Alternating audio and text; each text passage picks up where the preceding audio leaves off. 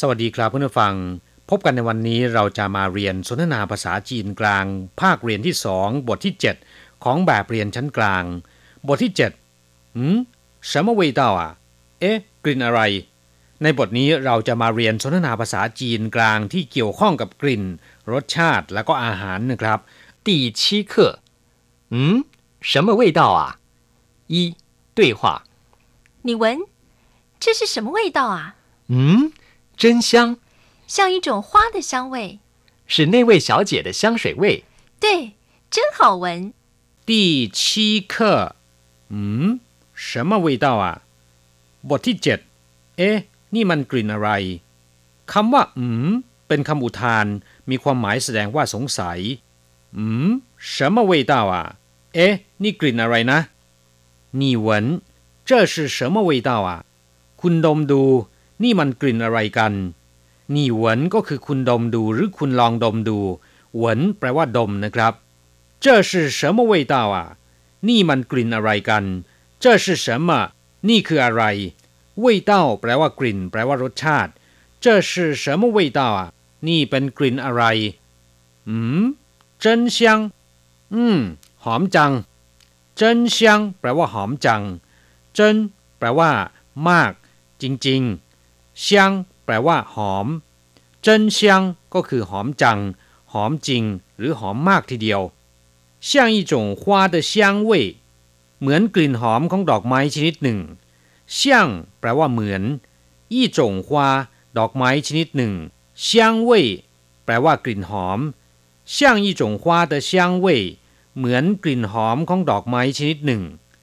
是那位小姐的香水味เป็นกลิ่นน้ำหอมของผู้หญิงคนนั้น是那位小姐ผู้หญิงคนนั้น สาวคนนั้น是那位แปลว่าคนนั้น小姐ก็คือสตรี ผู้หญิง หรือสาว是那位小姐的香水味เป็นกลิ่นน้ำหอมของสาวคนนั้น对 เจินเห่าเหวินจริงด้วย หอมจริงๆตุ้ยแปลว่าถูก แปลว่าจริง หรือแปลว่า ใช่เจินเห่าเหวินหอมจริง ๆ หรือเป็นกลิ่นที่ชวนดม เรียกว่าเจิ้นเห่าเหวินตุ้ยเจินเห่าเหวินจริงด้วย หอมจริง ๆครับเพื่อนฟังหลังจากที่ทราบความหมายของบทเรียนไปแล้วนะครับ ต่อไปขอให้เปิดไปที่หน้า 32 ของแบบเรียน เราจะไปเรียนรู้คำศัพท์ใหม่ ๆ ในบทเรียนนี้ ซึ่งในบทนี้มีคำศัพท์ที่ค่อนข้างจะเยอะ ศัพท์คำที่หนึ่งหวน มีความหมายหลายอย่าง แปลว่าดม แปลว่าได้กลิ่น หรือว่าได้ยิน มีชื่อเสียงก็ได้นะครับ อย่างเช่นว่าเจ้าเวต้าผู้เห่าเหวนกลิ่นนี้ไม่น่าพิรมเลย หรือกลิ่นนี้ไม่ค่อยดีหวนหวนขั้น ลองดมดูสิ นอกจากแปลว่าดมแล้วนะครับคำว่าหวนยังแปลว่าได้ยิน อย่างเช่นว่าเออหวนผู้รู้เหยียนเจียนูฟังมาสู้ตามองเห็นไม่ได้ หรือตรงกับสุภาษิตของไทยที่ว่าสิบหูฟังไม่เท่าสองตาเห็น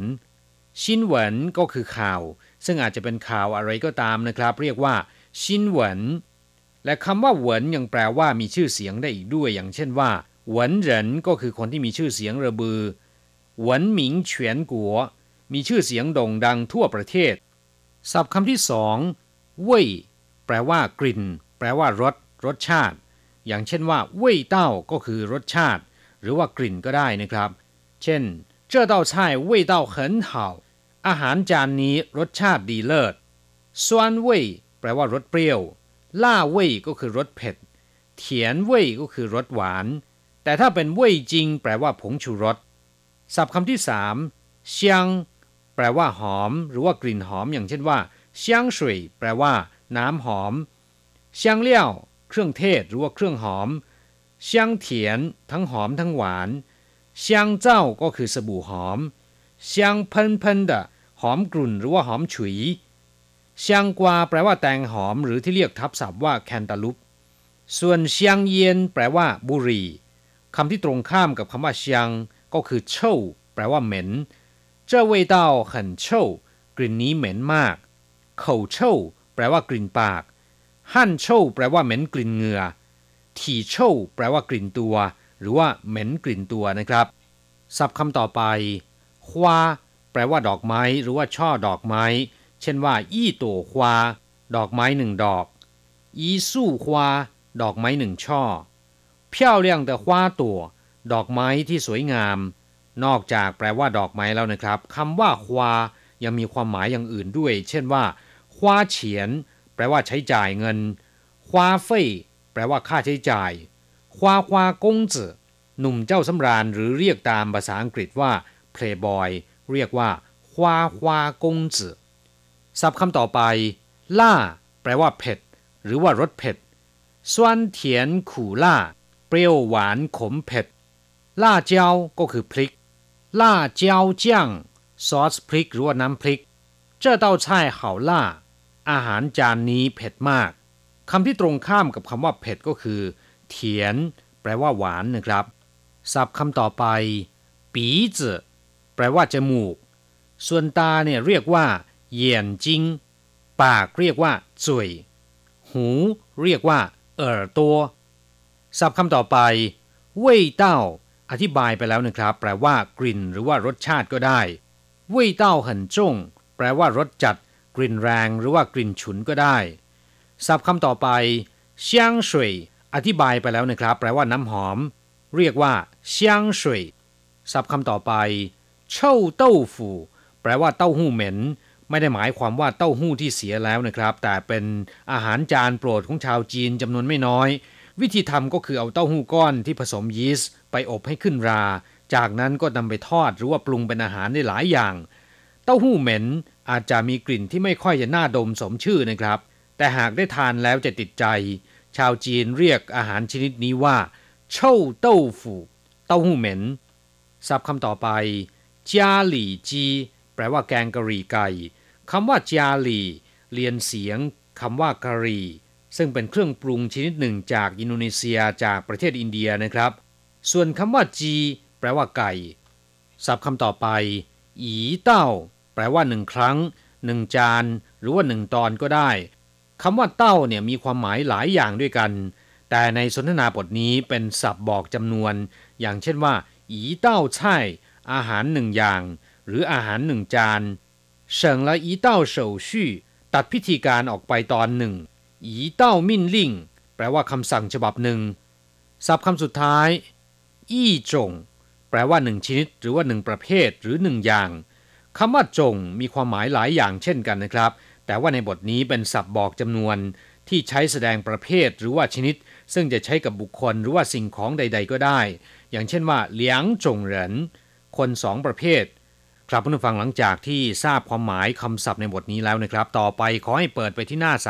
33 เราจะไปฝึกพูดพร้อมๆ กับคุณครู什么东西这么臭ของอะไรเหม็นเชียว 什么东西ก็คือของอะไร这么臭เหม็นเชียวหรือเหม็นอะไรอย่างนี้最有名的臭豆腐啊เต้าหู้เหม็นที่ขึ้นชื่อไงล่ะ最有名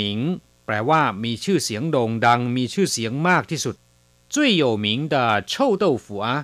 ก็เต้าหู้เหม็นที่ขึ้นชื่อไงล่ะ我闻到家里鸡的味道ฉันได้กลิ่นของแกงกะหรี่ 我闻到家里鸡的味道ฉันได้กลิ่นของแกงกะหรี่鼻子真好我妈正在做这一道菜呢จมูกไวจริง คุณแม่ผมท่านกำลังทำอาหารอย่างนี้อยู่又香又辣一定很好吃กลิ่นทั้งหอมทั้งเผ็ด อร่อยแน่เลย